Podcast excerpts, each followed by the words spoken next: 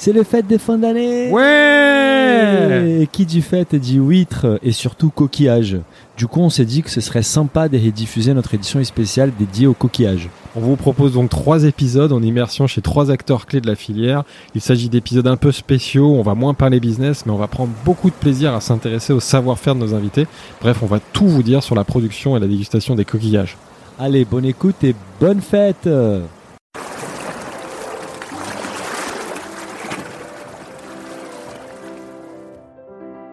Nous avons été approchés par le Comité national de la conchiliculture, l'organisme qui représente et accompagne le développement de la culture des huîtres, moules, palourdes, coques et autres coquillages, pour créer une édition spéciale dédiée aux coquillages.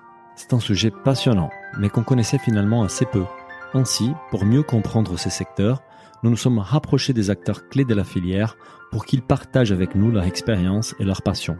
Confinement oblige, les épisodes de cette série spéciale coquillages sont enregistrés à distance. Bonjour à toutes et à tous. Je suis comme d'habitude avec mon associé Philibert qui n'attend que les, les déconfinements pour, euh, pour aller voir la mer qui lui manque énormément. Bonjour Philibert. C'est clair. Bonjour Daniel. Bonjour à tous. Notre invité aujourd'hui, Philibert, est un meilleur ouvrier de France, poissonnier et caillé depuis 2017. Nous sommes donc avec un expert des coquillages. Nous sommes aujourd'hui avec Bruno Gauvin. Bonjour Bruno. Bonjour. Alors Bruno, pour commencer, je te laisse te présenter rapidement, sachant qu'on aura ensuite tous les temps du podcast pour revenir sur ton parcours et ton métier.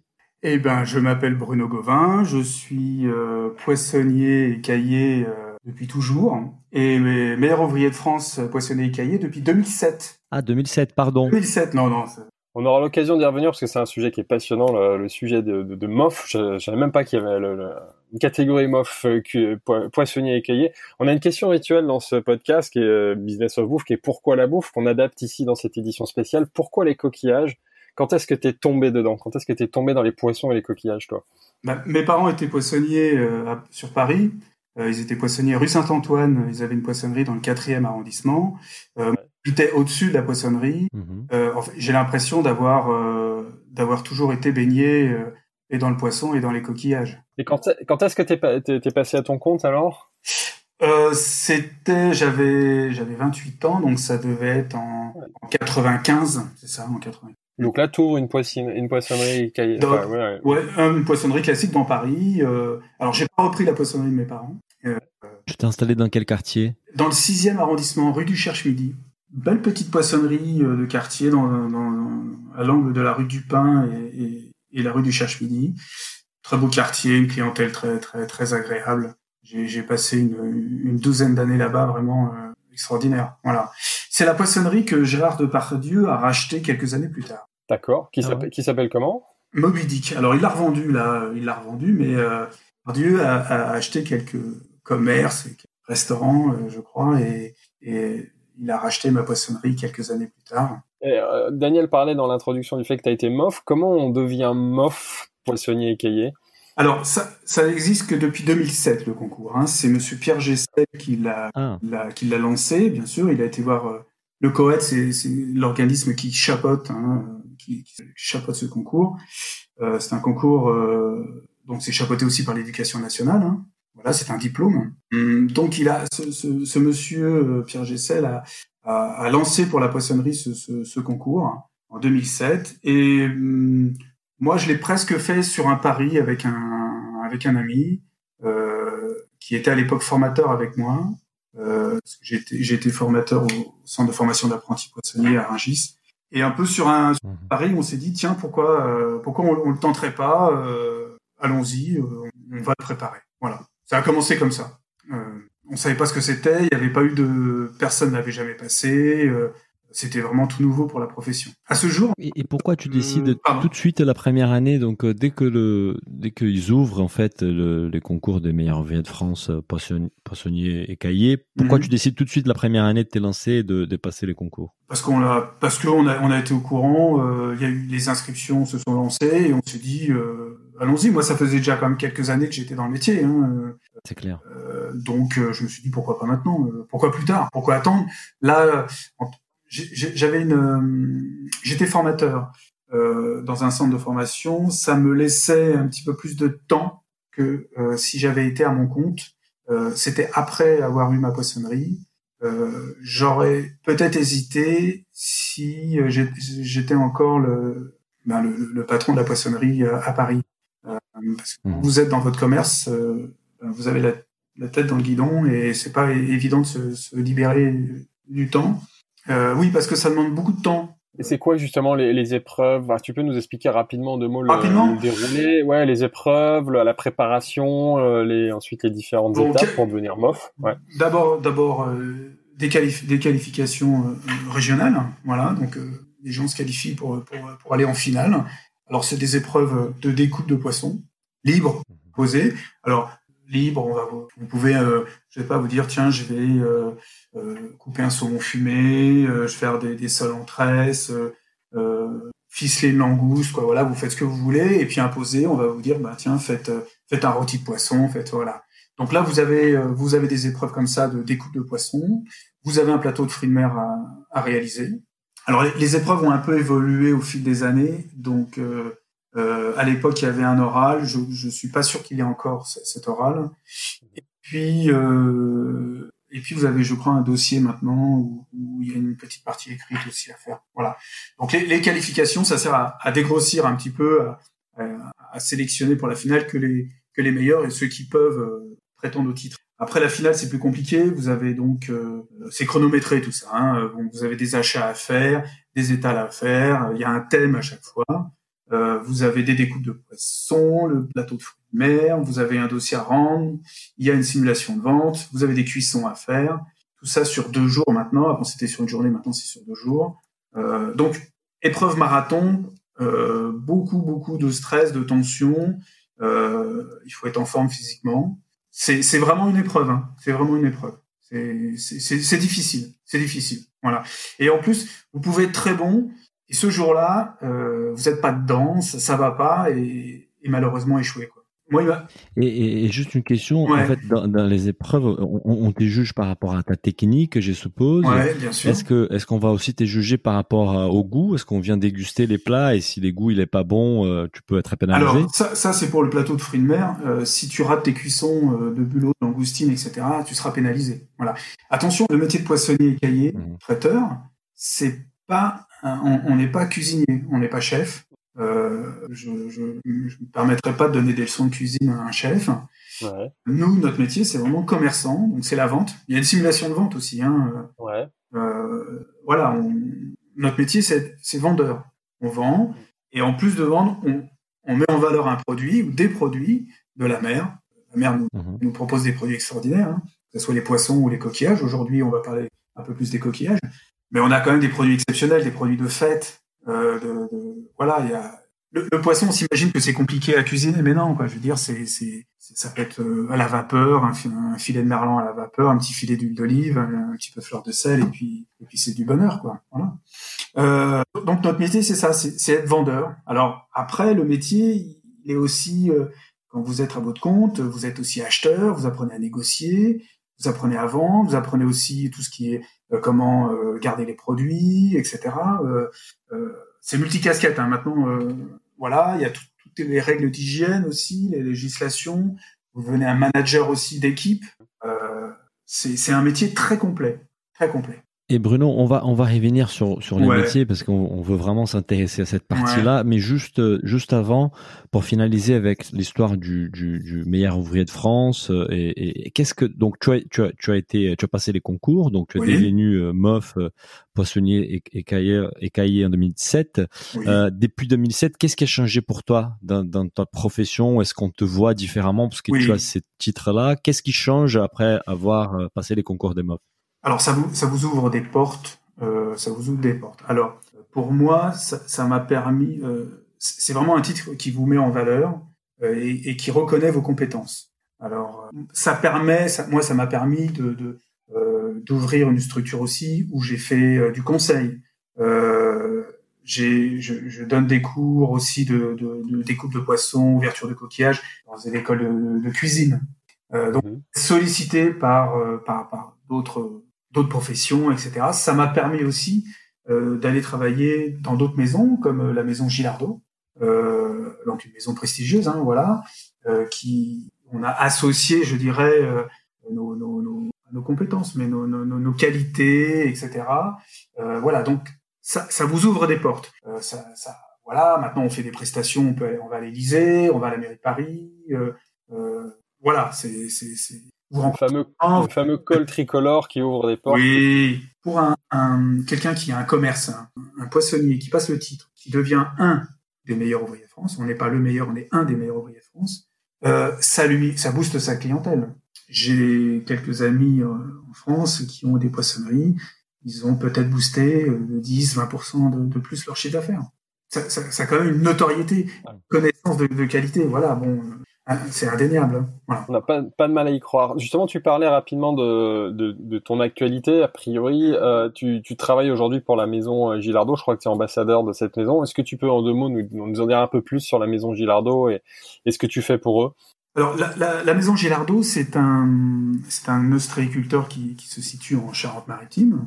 Euh, les, les, bâtiments, historiquement, hein, ça fait plusieurs générations. C'était la troisième génération qui, qui sont ostréiculteurs. Voilà, ils sont juste avant le pont d'Oléron.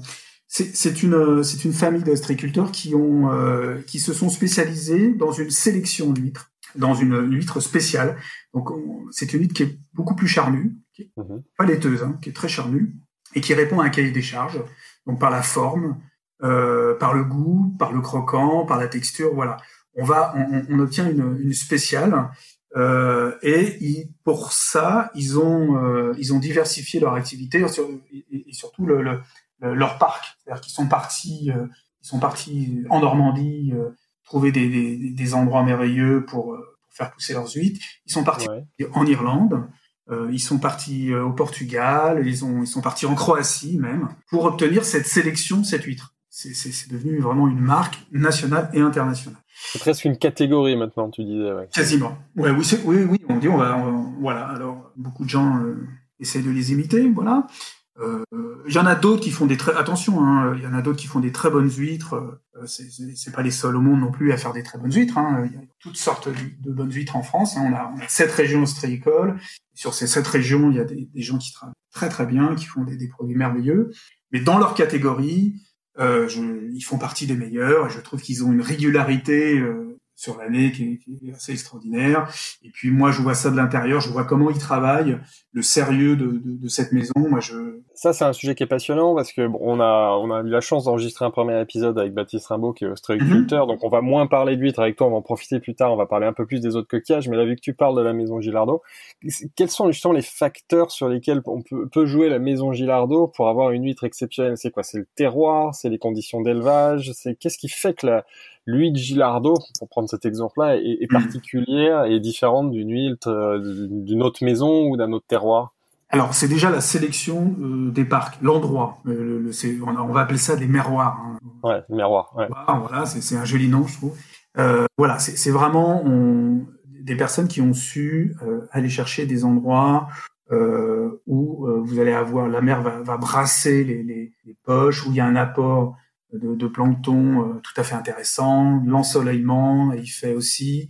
Euh, donc voilà, l'endroit et aussi l'espace. Euh, ils ont des grands espaces, ce qui, leur permet de, de, de mettre peut-être moins d'huîtres au mètre carré ou dans les poches, être raisonnable et, et de pouvoir laisser les, les, les huîtres grandir et se nourrir comme ils veulent. Il y a après tout le travail de l'ostréiculteur, le fait de virer les poches, euh, de suivre la production tout au long des trois ans. Après, ça va être la sélection. C'est-à-dire que c'est des personnes qui, quand, quand, vous avez un parc qui, qui rend pas ou, des lots qui sont pas beaux, ils vont pas les vendre en spécial Gilardo. Soit ils vont les, ils vont les revendre, ou alors ils vont, ils vont les, les déclasser et les vendre sous d'autres appellations. Euh, ils font, c'est une sélection. Philibert, il, il évoquait les faits qu'on donc on a interviewé donc un ostréiculteur euh, euh, pour notre premier épisode, Baptiste Rimbaud. Mhm. On parle beaucoup d'huîtres et, mais finalement on parle pas assez des autres coquillages comme les moules, les parlours, des écoques et, et, on serait curieux d'avoir ton point de vue autant que meilleur ouvrier de France euh, par rapport à, cette gamme très large des coquillages. Donc est-ce que pour quelqu'un comme moi par exemple qui qui suis pas un grand connaisseur de cette de cette belle famille, est est-ce que tu peux nous expliquer un peu la différence entre les moules et pas lourdes, différence déjà en termes d'élevage et aussi, aussi différences gustatives. Et toi, comment tu, tu, tu, tu pourrais nous faire un topo en fait de la catégorie, ce serait chouette. C'est un exercice difficile que tu me donnes. je vais essayer de m'y prêter. Euh... On a les temps, on va, on va doucement. Ouais, on va doucement. Euh, bien sûr, moi, je, vais repartir du, du, plateau de fruits de mer. Euh, dans, dans, un plateau de fruits de mer, mhm. bien sûr, on va mettre des huîtres. Alors c'est pareil dans les huîtres, tu peux choisir des, Il y a vraiment des grandes différences entre les huîtres. Hein. Il y en a qui sont beaucoup plus charnues, d'autres moins charnues, donc d'autres plus iodées, etc. Et après, on va avoir tout ce qui tourne autour et qui, qui ce sont aussi des, des, des, des coquillages merveilleux. Hein. Euh, on peut avoir, par exemple, de la praire, coquillage très fin, très fin, ferme, mais pas trop, voilà, euh, qui, a un goût, qui a un goût sucré, qui est très bon. Je sais pas si, si vous si vous connaissez les deux. Je connaissais pas du tout. Comment tu dis Ça s'appelle? La praire. Ouais. D'accord. Ça, euh, c'est élevé où? C'est quel type de coquillage? Il y en a sur le quel autre coquillage bah, un peu plus connu? Euh, Ça ressemble au coq, au coq, mais en plus gros. Ouais. Voilà. Alors il y en a sur sur nos côtes. Hein. Euh, voilà. très très bon coquillage. la palourde, qui est peut-être un peu plus le goût un peu plus prononcé, un peu plus iodé. Voilà. Alors généralement les palourdes sont hmm. un petit peu plus petites. Euh, on a plus un goût, euh, plus un, je dirais un goût, un, plus un goût de mer, je dirais euh, sur, sur la palourde. Hein, c'est un petit peu plus fort comme goût. en fait, on a un panel énorme de, de, de, de saveurs sur, sur les coquillages. ensuite, il y a tout ce qui est clams, euh, amande. alors clams, c'est beaucoup plus gros. Clams vernis, vous voyez, c'est beaucoup plus gros. c'est plus ferme encore.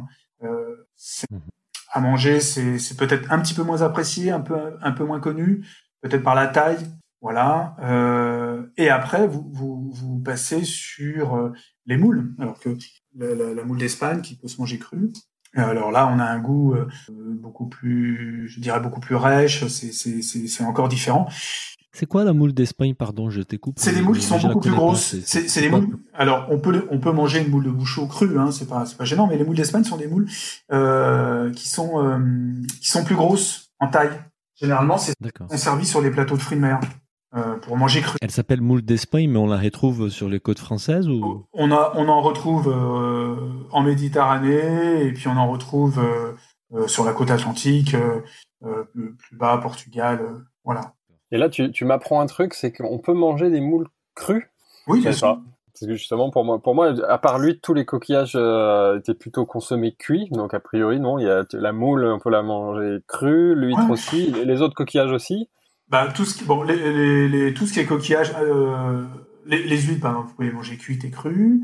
Euh, les palourdes, vous pouvez faire ça avec des pâtes, vous pouvez faire ça avec du riz, donc, donc ça peut se manger cru ou, ou, cuit. Et je suppose que pour les coquillages comme pour l'huître, on a aussi cette notion des miroirs en fait. On va voir des, des, des, caractéristiques gustatives différentes en fonction de la région. Oui, on a, on a des. Je pense à ça, je pense par exemple aux praires.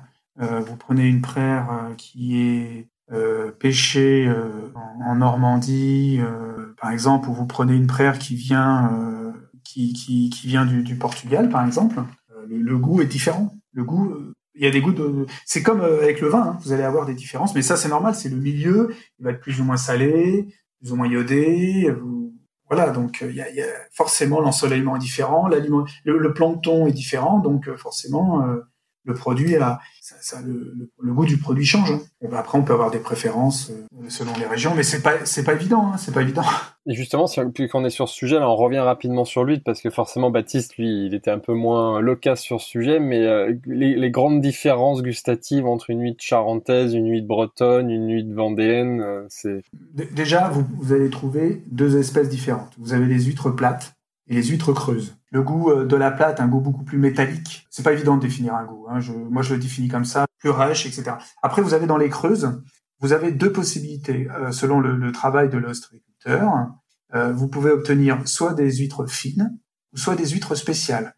La différence entre les deux, ça va être le, le, le, taux de chair. Alors le taux de chair, euh, pour une spéciale, il est largement supérieur. On va pas rentrer dans les détails techniques hein, de pourcentage, etc. C'est ouais. intéressant. Mais euh, vous, vous avez un taux de chair très important, donc vous allez peut-être moins ressentir ce goût de mer, ce goût iodé de, de mer. Et vous avez une vous avez des, des, des fines qui sont beaucoup plus légères. ça peut être même juste un voile, voilà, beaucoup d'eau de mer dedans. et ces fines et ces spéciales, elles se déclinent sur les sept régions ostréicoles. En Normandie, vous pouvez avoir des fines, des spéciales. à Marennes ici, on a, alors on a on a une particularité ici, c'est qu'on a des fines de clair, ce sont des, des, des, huîtres fines qui sont affinées en clair. Il y a aussi des spéciales aussi, voilà. Donc ça, ça va être déjà la grosse différence. Après, au niveau des régions, bah, effectivement, une huître de Méditerranée, c'est évident qu'elle n'a pas le même goût qu'une huître de, de Bretagne. Hein. Ça, va jouer sur quoi? Elle va être plus concentrée en iode Ça va être. Euh, ouais, alors ça va être plus salé, par exemple. plus salé, le milieu plus salé. On va avoir des, des huîtres, euh, euh, des huîtres en Bretagne qui peuvent être beaucoup plus iodées. Ici en Charente, comme elles sont, si on part, si on part sur une fine de clair ou sur une spéciale de clair, c'est des huîtres qui sont passées en base dans des, des, des clairs. Vous voyez, c'est des anciens marais salants où il y a un mélange d'eau douce et d'eau de mer. Euh, ce qui va euh, ce qui va donner ce goût un peu euh, affiné de, de, de l'huître de marraine. Voilà, donc ce sont des ce, sont des, des, des, différences de, de, goût qui peuvent aussi évoluer tout au long de l'année. Quand il pleut beaucoup, quand il pleut il pleut beaucoup, il pleut beaucoup. Apport d'eau douce beaucoup, ça a une influence sur le goût des huîtres forcément. Donc il y a des saisons, on voit arriver des saisons justement. Il, y a des il peut arriver selon certaines régions. On peut avoir par exemple en début euh, septembre, octobre, on peut, on peut avoir des huîtres après l'été qui soient beaucoup plus salées que, que le reste de l'année. Et toi, tu préfères les consommer quand alors les huîtres? Ça dépend des régions, tu vas me dire, mais. Franchement, moi je. Pour toi, elles sont. Non, moi je les consomme quand j'ai envie. C'est-à-dire, euh, euh, j'étais à Cancale avant le confinement. j'étais à Cancale et, et j'ai pris plaisir à, à, manger des huîtres de Cancale sur sur la jetée. Quoi. Voilà. Je, je, vais aller bon chez Gilardo pour moi c'est facile hein, de, de bon voilà je me prends des, des mes, spéciales Gilardo voilà donc je mets plaisir je ramène quelques huîtres à la maison.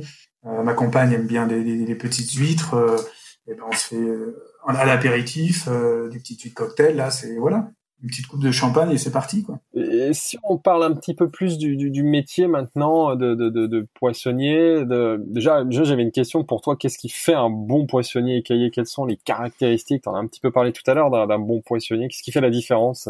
Ouais, alors un bon un bon poissonnier. Euh, bah déjà, je pense qu'il faut qu'il soit à l'écoute de, la, de sa clientèle, connaître sa clientèle, voir ce qu'il peut euh, proposer comme produit euh, à, à, sa clientèle. Euh, quel est le pouvoir d'achat de sa clientèle, qu'est-ce que voilà, voilà. Donc un, un, un, un, poissonnier, ça va être ça, ça va être un après un, quelqu'un qui fait, euh, alors, je dirais honnêtement son métier, il va pas vendre des choses qui soient euh, qui soient pas fraîches, faut pas essayer de, de vous voyez de maquiller des choses. Quelqu'un qui offre des beaux produits, quand le produit ça va pas, ben il, le, il le transforme, je sais pas. J'ai une question parce que c'est mmh. un, un, un, métier passionnant et, et, et, en préparant un peu pour, pour notre discussion d'aujourd'hui, j'ai lisé quelques articles et, il y avait justement un article qui parlait un peu de, de, de la difficulté du métier aussi, que qu'il y avait en fait malheureusement des moins en moins de poissonniers dans, dans des villes. Et en fait, il parlait par exemple de, je pense, Lille où il y a que trois poissonniers dans la ville, et, et, et comparé peut-être à Saint-Étienne, on va retrouver euh, deux poissonneries et 150 coiffeurs. Euh, et apparemment, c'est un métier qui disparaît, qu'il y a plein de poissonneries qui ferment pour être remplacées par des boutiques des modes ou par un autre type de commerce. Est-ce que c'est vraiment le cas et, quel est ton point de vue par rapport à cette situation? Alors, c'est vrai et c'est faux en même temps. Euh, il y, a, dans les années 80, la, grande distribution a la grande distribution a fait beaucoup de mal au commerce traditionnel, commerce de bouche et entre autres à la poissonnerie. Et on, on, on a vu euh, mmh beaucoup de fermetures de, de, de, boutiques, beaucoup de boutiques. Hein. Euh, les marchés, c'est encore euh, différent. depuis quelques années, c'est assez récent, on voit de nouveau la réouverture de poissonneries. Je connais mieux Paris. Il y a certains quartiers, on a vu deux poissonneries ouvrir dans le même quartier, par exemple. Alors, je, c'est bon signe. C'est rassurant. C'est bon signe. C'est rassurant. Euh, les marchés, ça fonctionne beaucoup mieux. Parce qu'on vous dit peut-être qu'il y, a deux poissonneries euh, en boutique, euh, par exemple, euh, à Saint-Etienne, mais je voudrais savoir combien y a-t-il de marchés et de marchés ambulants qui vendent du poisson. Il y en a peut-être aussi pas mal, parce que les, marchés ont quand même une belle part dans, la vente de, La grande distribution est là, ils ont quand même une belle part de vente des produits de la mer. ils font maintenant, ils se tournent beaucoup vers le LS, le libre service. Je, je, trouve que je trouve que le métier de poissonnier traditionnel n'est pas n'est à, stopper sa chute. Je trouve que, que voilà, se, maintient et, je trouve qu'il a encore de beaux jours devant, devant Ils ont, ils ont, je pense que le, le, métier euh, de poissonnier a encore de, beaux jours devant eux. Alors, il faut savoir aussi peut-être évoluer. On a vu des poissonneries faire des, euh, des bars à huîtres, des poissonneries faire des points dégustation avec traiteur. Maintenant, les poissonneries font aussi beaucoup de points, points traiteurs. Euh, ils ont aussi leur, il y en a qui cuisinent, euh, voilà. Donc, il y a eu une évolution du métier. Euh, comme dans l'ostréiculture, hein, c'est un métier qui, qui, est aussi en pleine évolution, en réflexion, voilà. Euh, donc je, je, je, suis pas inquiet pour l'avenir. Alors c'est un métier difficile. On a on a des soucis. Par exemple, quand vous voulez ouvrir une poissonnerie, c'est difficile de trouver un local parce que euh, les, les propriétaires euh, sont réticents sur les métiers de bouche. Ouais. Bouche, hein, c'est la boucherie, euh, fromagerie, euh, poissonnerie, etc. Ils préfèrent euh, mettre une banque. Bon, ça, ça, ils, craignent, ils, craignent, les nuisances, c'est ça? Oui, il y a les, nuisances sonores, les odeurs sonores. Euh, voilà, bon, ça, ça peut se comprendre, ça peut se comprendre. Euh, mais maintenant, en fait, le problème, c'est que tout le monde veut des poissonneries, mais pas en bas de chez soi, euh, un peu plus. Vous voyez, il faut savoir ce qu'on veut aussi. Mais bon, je, il y a un autre phénomène. Il y a, il y a des beaux jours. Oui, excuse-moi, je t'ai coupé, pardon. Non, non, euh, pas de souci. Euh, il y a un autre phénomène qu'on observe aussi, c'est la croissance en fait des circuits courts dans l'agroalimentaire mm-hmm. euh, et notamment aussi dans les produits de la mer. Nous, nous étions il y a il y a pas très longtemps avec les fondateurs d'une plateforme euh, circuit court direct producteur qui s'appelle Poiscaille, euh, et qui surtout là pendant la crise euh, voit un boom de ses ventes, etc. Mhm. Quel est ton, ton avis par rapport à, à, au circuit court pour ces types de produits en fait? Est-ce que c'est quelque chose que toi tu es adepte? Comment tu vois les choses? Alors adepte non parce que moi, moi c'est pas c'est pas mon ADN, je suis pas parti de là. Euh, maintenant c'est l'évolution c'est l'évolution de, de, notre époque où mhm. Donc le e-commerce euh, a, sa place. Euh, et je, veux dire, c'est pas forcément, euh, c'est pas forcément un frein. Il y a des, il y a des poissonniers qui, se sont mis dans, dans, cette, dans cette voie-là. Oui, alors ça, c'est bien. Alors ça a des limites aussi. Le poisson est un produit fragile. La, préparation du poisson, voilà, il y a, y a le transport, etc.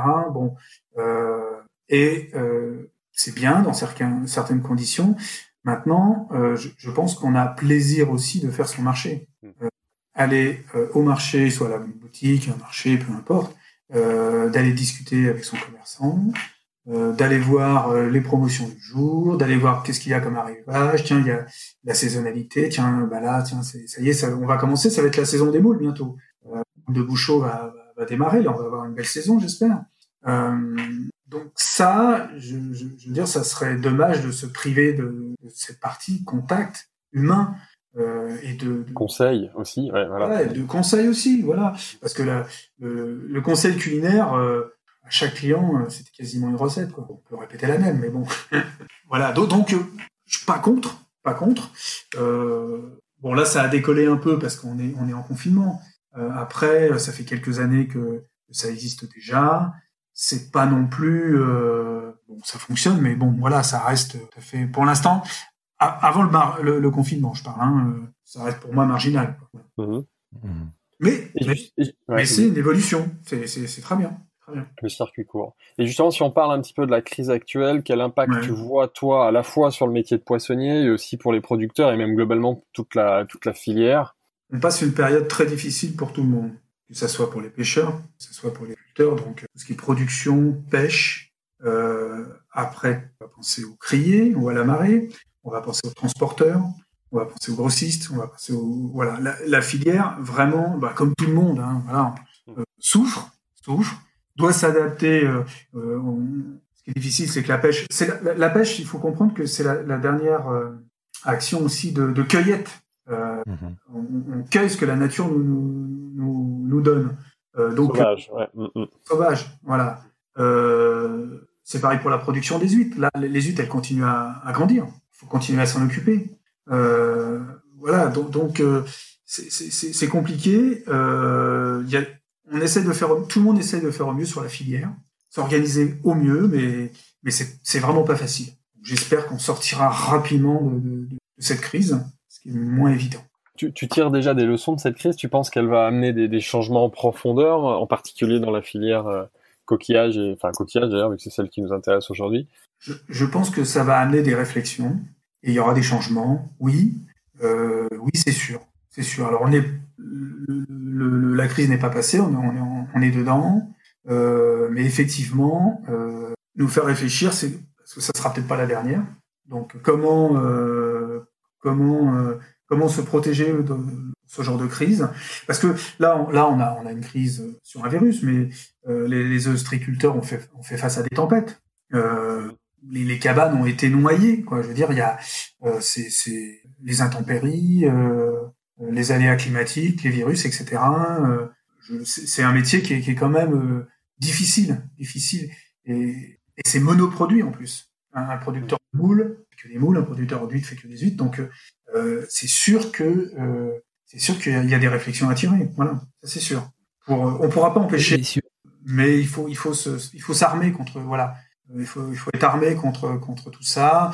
Est-ce qu'il faut est-ce qu'il faut des, des, des, assurances, des choses, je sais, je sais pas. Hein, voilà. Et puis bon, il faut faut apprendre à vivre avec. Et, un sujet qui, qui n'a rien à voir euh, avec ce qu'on mhm. vient d'évoquer, mais c'est qui, qui, qui moi particulièrement m'intéresse.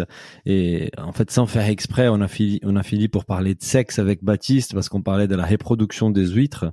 Euh, et, et, ensuite, je, je, je, suis resté avec une question dans ma tête qui, on parle souvent des huîtres comme un aphrodisiaque naturel. Bah, toi, en tant qu'expert des huîtres et des coquillages, est-ce que tu, est-ce que tu as des choses à dire sur ces sujets? Est-ce que c'est, c'est, quelque chose que tu as déjà investigué? bah, Écoute, euh, écoute, je confirme. Hein. T'as des témoignages? Bah, écoute. Non, je rigole. Casanova, euh, donc Casanova mangeait un sang d'huîtres euh, tous les jours. Ah bon? Ah, ah, bah oui, bah oui, pour pouvoir tenir, je dirais, énergiquement voilà, il, il, avait son sang d'huître toujours. Bon, c'est peut-être une légende, mais enfin, c'est ce qui se dit, quoi. Voilà. Mais, mais on peut, on peut rebondir là-dessus parce que les, les, les, huîtres, ça amène beaucoup de, de minéraux, de, d'oligo-éléments, de vitamines. Euh, euh donc effectivement, c'est, c'est, c'est, c'est bon pour, pas seulement que le sexe, hein, mais c'est bon pour tout. Voilà, euh, pour les sportifs. Euh, ouais.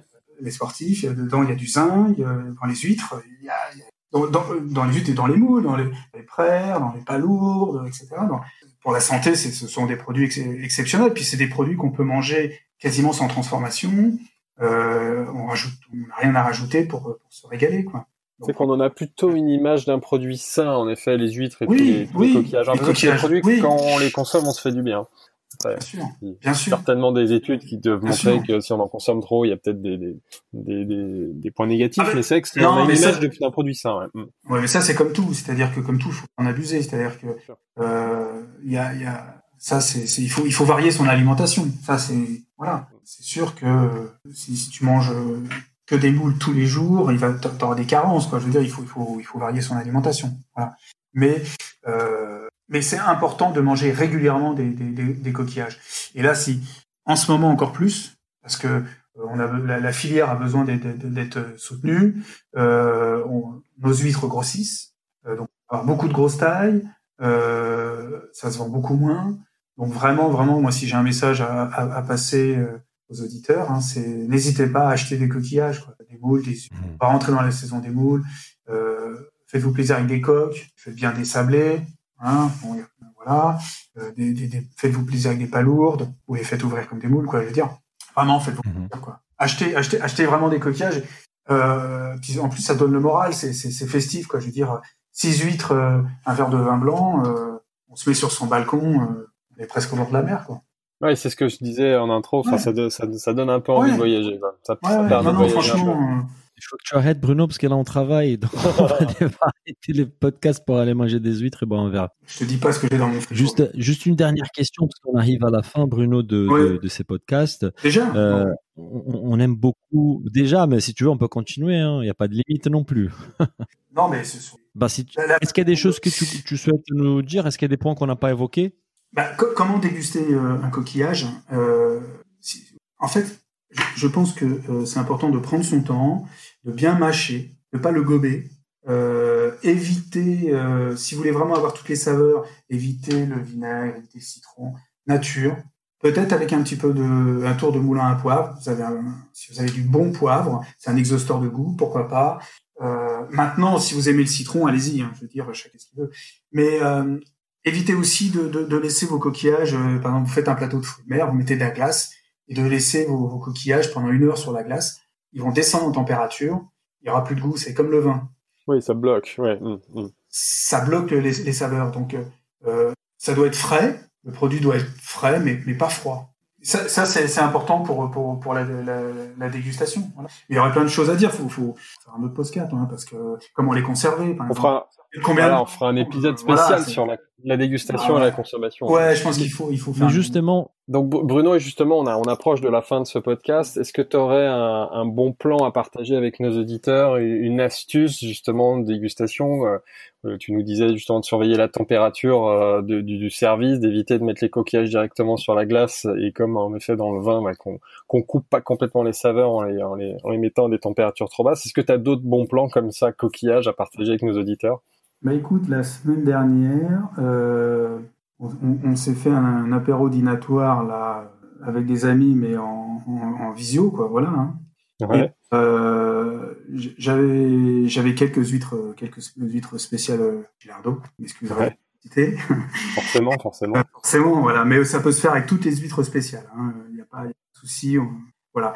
Et, euh, et, en fait, on, on, les a fait chaudes.